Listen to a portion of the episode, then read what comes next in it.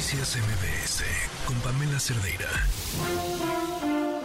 Estimado público, antes de iniciar con nuestro show, les recordamos que está completamente prohibido usar cámaras de video, cámaras de gases, cámaras de autos, tablets, cubrebocas, porque no me lo recomienda. mascarillas, ¿No sirven las mascarillas? credenciales de lector falsas, Dan asco, güey. computadoras y sobre todo, queda estrictamente prohibido alimentar a nuestros invitados.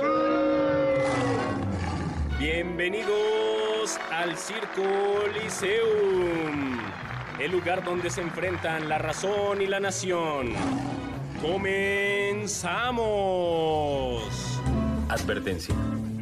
El siguiente segmento no es presentado por nadie en todo este programa. Me da muchísimo gusto siempre tener la oportunidad de entrevistar a este gran, gran artista en toda la extensión de la palabra, además un estupendo ser humano. Yo soy su fan desde hace muchísimos años y, y además lo seguiré siendo porque cada vez, cada vez que uno descubre su música nueva, es como, ¿cómo lo vuelve a hacer? ¿Cómo lo sigue haciendo? Como siempre hay una canción mejor que otra. Gianmarco, ¿cómo estás? Bien, Pamela, estoy contento y... Las giras de medios son interesantes, pero no lo digo pues estés tú, pero sí yo siento un cariño, el mismo, es recíproco, el cariño es genuino, o sea, no con todas las personas tienes buenas conversaciones eh, y hay, hay unas entrevistas que te debe pasar que son más fluidas que otras, o te encuentras con personajes que de repente te ponen una pared y dices, ¿cómo salto esta pared? ¿Cómo la rompo? ¿no?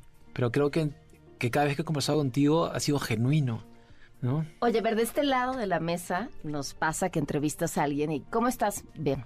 ¿Y qué tal tu nuevo disco? Un artista una vez me contestó, Claro. pues redondo, Redondo, claro. redondo.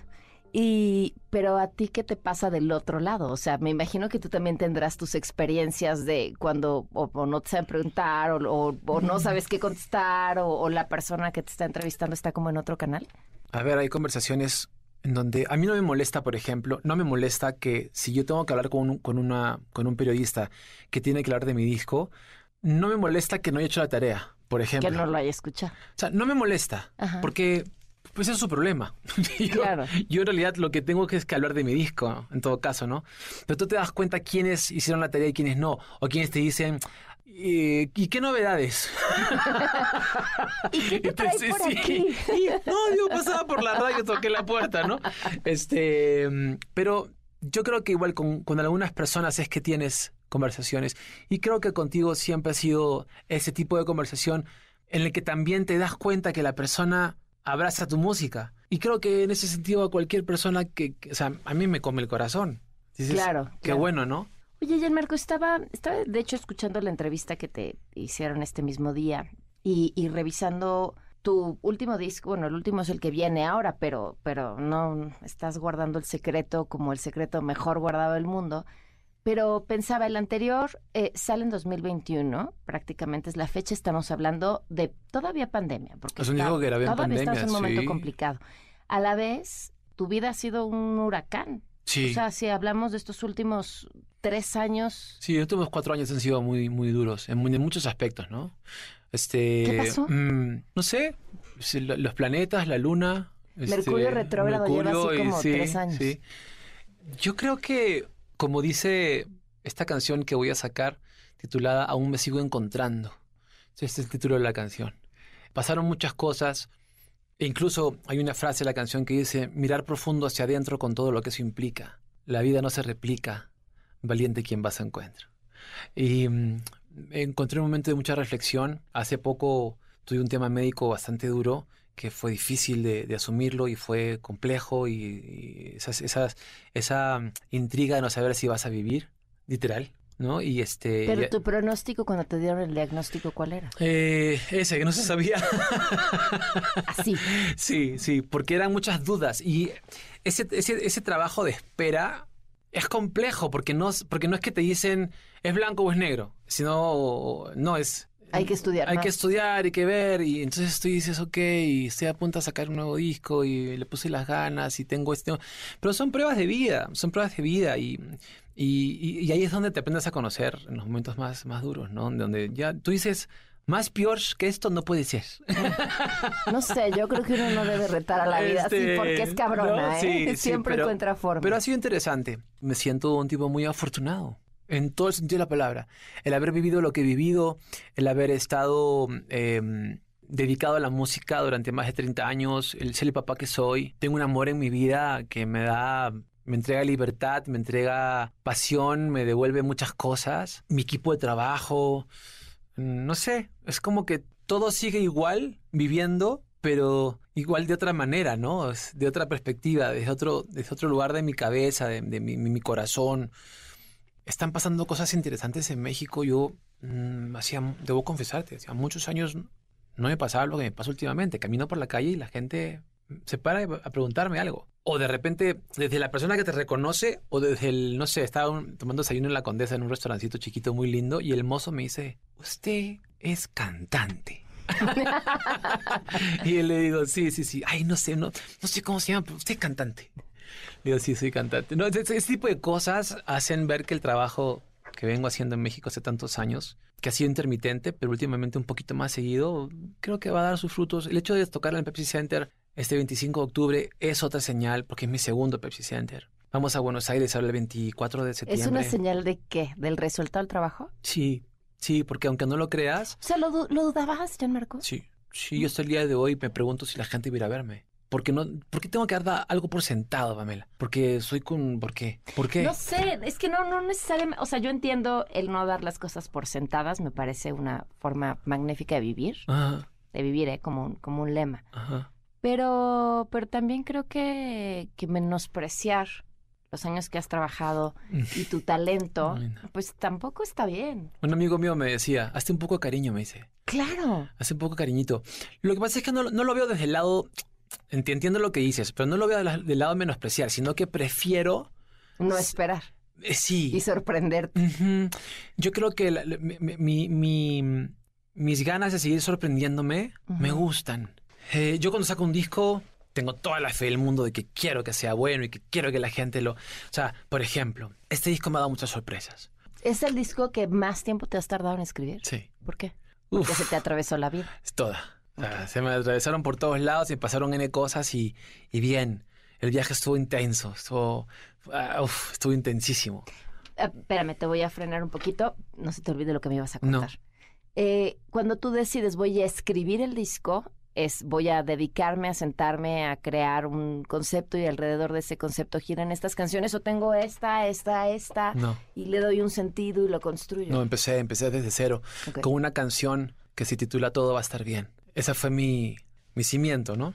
Luego empiezo a, al trabajo duro de reinventarte en la música y de no repetirte. Creo que ese es el trabajo eh, constante de un músico. En mi caso, que quiero tener una carrera longeva, que no quiero estar solamente de moda. Quiero tocar siempre, quiero proponer cosas siempre. Hoy día estaba en la mañana mirando mis redes y puse una foto y, escribí esto. Las canciones no se escriben ni con prisa ni premura. Se trata de una aventura donde pocos sobreviven. Las canciones se conciben con paciencia y con respeto, prosa décimo cuarteto que perduren en la historia, en la gente y sus memorias. Dejar huellas es el reto. Justo eso me llevaba a otra pregunta, porque entonces me queda claro que no solo escribes canciones. No, bueno, yo me atreví a escribir dos libros. Ni tweets, ni Instagrams. me atreví a escribir dos libros hace un tiempo. Bueno, eh, en el 2008 escribí La Madera del Alma, que es un libro que editó Planeta, que es un libro de aforismos, de, prosa, de relatos pequeños. Y después me animé. ¿Está todavía disponible? Porque luego las editoriales sacan y después en México no. Es imposible. se, editó solamente en Perú y en Colombia. Ok.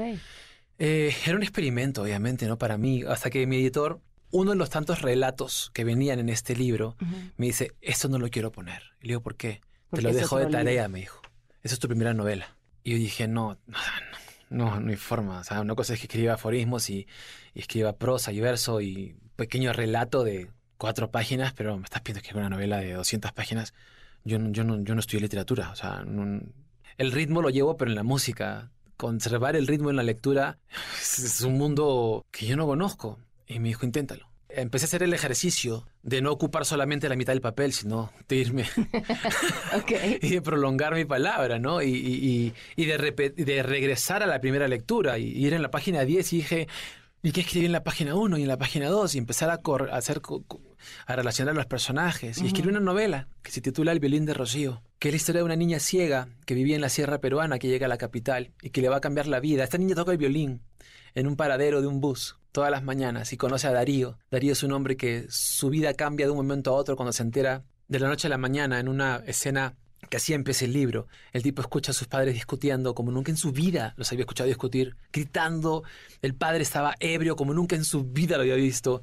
La madre asustada. Una escena muy loca en su vida. El tipo tiene 23 años, baja y dice, ¿qué está pasando? La madre está pálida y el padre le dice a la mamá, lo mira a él, lo mira a la mamá y le dice, ¿por qué no le dices a este imbécil quién es su padre de una vez? De la noche a la mañana se levantó. Entonces, así empieza la historia. Ok. Y, y, y, y Rocío, que es esta niña maravillosa, le va a cambiar la vida a Darío. Y habla sobre los... El tema principal del, de este libro es el perdón. Para no querer escribir eh, novelas, lo cuentas con una pasión brutal. es, que, es, que, es, que, es que es, es apasionante cuando lo descubrí que podía hacer que una podías historia. hacerlo, claro. Sí, no, tengo en mi mente una segunda novela, pero no está que digamos que, a ver, voy a poner, no. Tengo en mente hacer un, un unipersonal, un monólogo Mm. en el teatro el próximo año. Pero monólogo tipo stand-up. Solo, tipo- sí, sí, sí, sí. ¿Cómo crees? Sí, sí, sí. ¿Y eso? Bueno, me crié en un teatro. Pero haciendo, haciendo comedia. Me crié en un teatro y este... Sí, pero no es el, no es el tema de... No es el tema de, de la comedia, es... Yo sí considero que hoy soy muy irónico con mi vida. ¿no? Este, me burlo de mí y me gusta burlarme de mí. En el buen sentido de la palabra. Pero en el teatro hay una parte, esta cuarta pared, que es interesante, que yo la viví desde muy chico con mi madre, ¿no?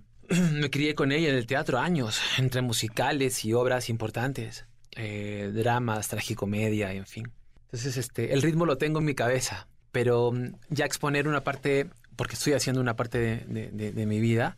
Porque este, tiene que ser personal. ¿no? Sí, sí, porque mm, es bueno contarle a la gente de alguna manera el por qué llegaste a donde llegaste y cuál fue la ruta. Porque hay mucha gente que no lo sabe. Es como cuando tú, tú ves un truco de magia, no ves el truco, pues. Ujú. Ves la ilusión y ves el lado romántico de las cosas. La gente que nos ve a ti o a mí o que nos escucha dice, ay, qué genial, tiene un programa de radio o tiene un disco, ¿no? Y le va bien y está genial y tiene su casa. Y tiene- Nadie sabe qué pasa en tu cabeza. O nadie sabe cómo llegaste a donde llegaste. Salvo excepciones específicas donde tienes la oportunidad de contar qué te pasó en tal época de tu vida para poder encontrar la oportunidad que te llevó a tal Mm, cosa. Claro. ¿no? Y esto lo estamos mezclando con también los, con las canciones, con la historia de las canciones, con épocas importantes de mi vida. Wow. Y me gusta, porque me siento en una edad en la que puedo disfrutar de, de- de- de hacer cosas diferentes. ¿no? Y la pasión que tú dices con la que hablo de algo, de un algo que nunca me imaginé que iba a ser, que es una novela, creo que a cada cosita que hago le pongo esa misma pasión. Como esta pasión que le he puesto a este disco de, de cómo Qué reinventarme. bueno que regresaste al disco. Porque ya sea, Marco ya no va a querer venir a platicar ¿cómo- conmigo. cómo porque le pregunto de todo menos de su disco. No, y reinventarte, reinventarte es bonito. Lo que me pasó hace poco, por ejemplo, yo no sabía que la canción que escribí, que se titulaba Aún me sigo encontrando, iba a ser la respuesta a mis preguntas del por qué me estaba pasando todo lo que me está pasando. ¿Y por qué te estaba pasando? Mm, porque hay una frase que dice, mirar profundo hacia adentro con todo lo que eso implica. La vida no se replica, valiente quien va a su encuentro. Tu corazón en el centro navega contracorriente, salda las cuentas pendientes, atrévete a respirar. Correr no es igual a andar, vivir no es cuestión de suerte. ¿Saldaste ya las cuentas pendientes? Sí, sí, al menos conmigo sí. Que es con la única persona que tengo que saldar las cuentas, con nadie más. Tenés muchas. Sí, muchas, muchas. Y estoy, estoy con, estoy más ligero, este, estoy, estoy muy agradecido por lo que acontece en la vida. Eh, veo a mi hija, veo a mi hijo, mi hijo, a ver, mi hija tiene 27 años, eh, Fabián tiene 20, estudia música y escribe canciones como su hermana. Abril tiene 18, va a estudiar música y escribe canciones como sus hermanos. ¿De dónde habrá salido el talento? Y yo No digo, sé. bueno, ya que me mantengan. Hagan un grupito, por favor. Todo es música, ¿qué hice mal?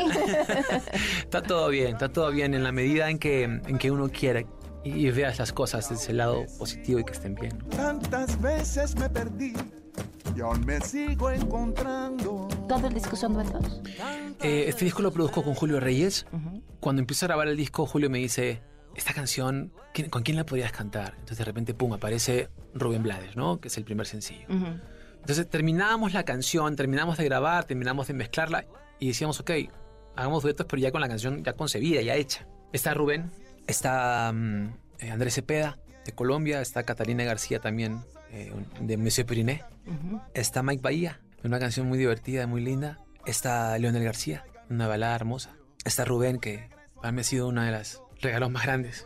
¿Cómo, ¿Cómo fue esa llamada, ese sí, ese vamos? Tengo dos anécdotas, tengo dos historias con este disco. La primera es con Rubén. Eh, hablé con Diego Torres, que es mi hermano.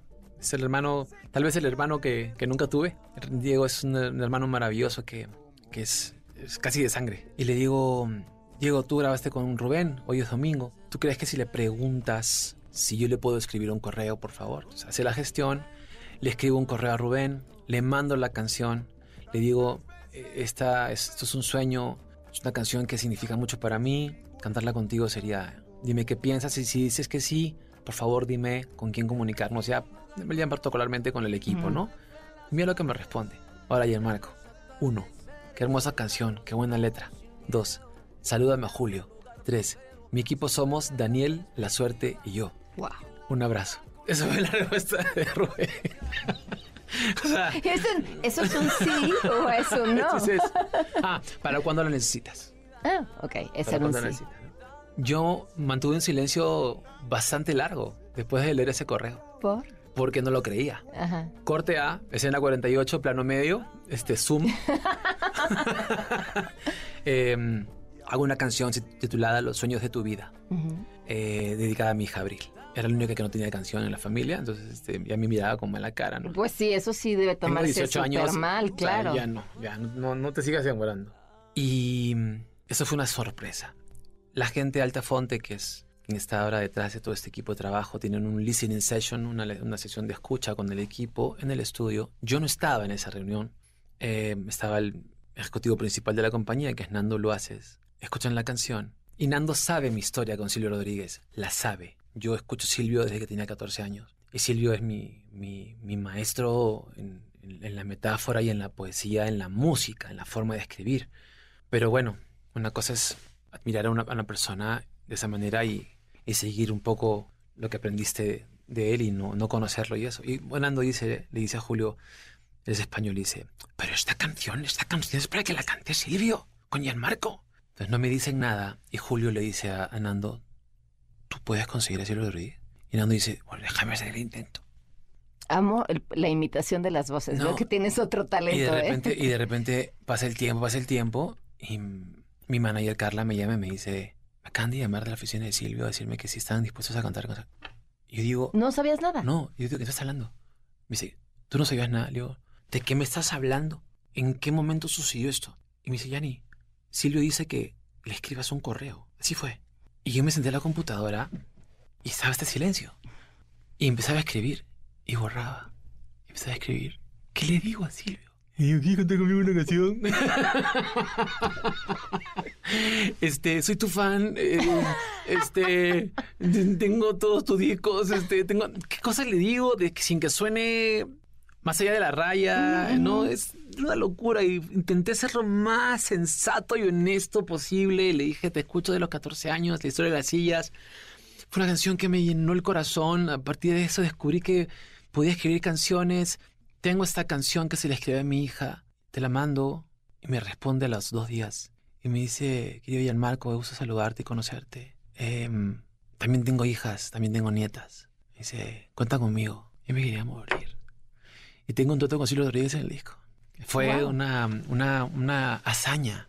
Porque más allá de los movimientos eh, ejecutivos que se tienen que hacer para hacer un dueto, ganarte la confianza del artista y que la canción se gane la confianza de la voz. Y de repente dices, Sí, pero les estabas entregando un Lamborghini. O sea, no era como, oye, confía en mí, mira. gracias. No, pues sí. Y, y la verdad que era una canción muy importante. Cuando estaba en mi carro con mi novia, eh, estaba manejando y me llega la canción ya grabada. La pongo y yo berreaba como un loco. Juli, mi novia, sabe perfectamente lo que significa para mí. Y, y yo me pasó algo muy, muy interesante. Yo empecé a escuchar a Silvio y empecé a escuchar una canción de Silvio. Eh, cuando cantaba venía su parte. Era como si estaba, yo estuviera escuchando una canción de Silvio y me di Que cuenta. tú escribiste. Y de repente me reparé y me remonté a mis 14 años y dije, wow, está cantando una canción que yo escribí, que es una canción preciosa, es una canción que tiene, tú que eres madre, que tiene mucho que ver. O sea, traes la guitarra, no me vas a cantar, así un pedacito. Mirar profundo hacia adentro con todo lo que eso implica. La vida no se replica, valiente quien va a su encuentro. Tu corazón en el centro, navega contracorriente. Sal de las cuentas pendientes y, y atrévete a respirar. Correr no es igual a andar. Vivir no es cuestión de suerte. No, no, no es cuestión de suerte. Y entre seis cuerdas del alma hago equilibrio jugando. Sigue mi canto alumbrando los caminos que elegí. Tantas veces me perdí y aún me sigo encontrando. Tantas veces me perdí y aún me sigo encontrando. Tantas veces me perdí y aún me sigo encontrando. En la paciencia me arrullo, pues todo tiene su tiempo, cada cosa en su momento, cada quien va con lo suyo, silenciando algún barullo que distraiga mi silencio. Vuelvo y regreso al comienzo, que me vuelve a recordar. Se trata de perdurar como pintura en el lienzo. Se trata de perdurar como pintura en el lienzo. Y tantas veces me perdí. Y aún me sigo encontrando. Tantas veces me perdí. Y aún me sigo encontrando.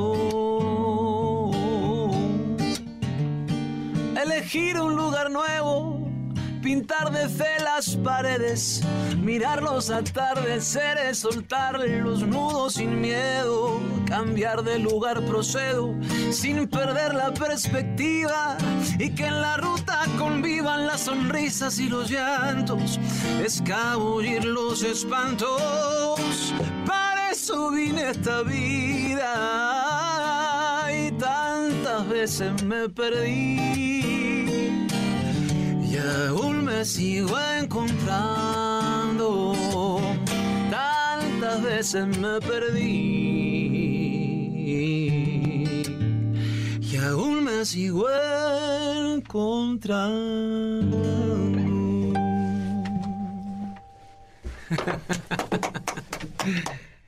Esa es. Me parece que en todo este mm, periodo de tiempo el que hemos estado platicando de estos dos años que te llevó a hacer este disco, que te lleva a- al Pepsi Center en octubre. 25 de octubre. 25 de octubre.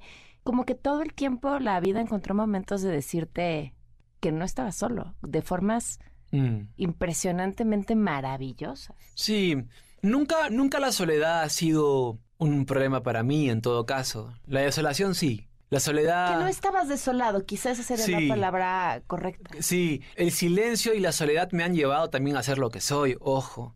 Pasé momentos de mucho silencio en los últimos años. De silencios conmigo, de vivir solo, de, del ejercicio del desapego, de ver crecer a tus hijos, mm, de abrazarte de otra manera, de la importancia de los vínculos. Los vínculos son muy importantes en la vida. A mí me hubiera encantado saber elegir a mis amigos y no aprendí. Y eso lo tengo clarísimo. Eh, y ha sido algo que yo a mis hijos intento inculcárselos porque la vida es relación. Entonces, si tú no sabes mantener un vínculo o mantener los vínculos, somos pocos los seres humanos que tenemos la suerte de darnos cuenta de eso y también pocos los seres humanos que tienen la suerte de poder generar vínculos eternos, de, de generar vínculos de, de- de- largo tiempo. Si te encontrarás hoy con ese chavo de 14 años que está a punto de escuchar a Silvio Rodríguez en un cassette, ¿no? ¿Qué le dirías? Te va a ir maravilloso, te va a ir bien, relájate. El camino no es fácil, pero te va a ir bien, te va a ir bien. No, no le diría otra cosa, porque no, no le contaría cosas, ¿no? No le diría te vas a sorprender, te va a pasar esto, no le te va a ir bien, te va a ir bien. Yo hoy día que retrocedo en el tiempo, sí, me encanta, me encanta cómo me ha ido en todos los sentidos de la palabra. Me encanta que me haya pasado todo lo que me ha pasado estos últimos años porque mis ojos siguen verdes y brillantes, así grandes y con ganas de decirle a la gente que tú creas que no iba a grabar otro disco. y yo me sorprendo de la cantidad de canciones que todavía tengo por escribir, ¿no? Ya sé, pues nos encanta que tengas muchas canciones por escribir. Ya, Marco, muchas gracias. A ti, a ti te quiero mucho, a tu familia besos. Gracias. Hoy tantas veces me perdí. Y aún me sigo encontrando. Noticias MBS con Pamela Cerdeira.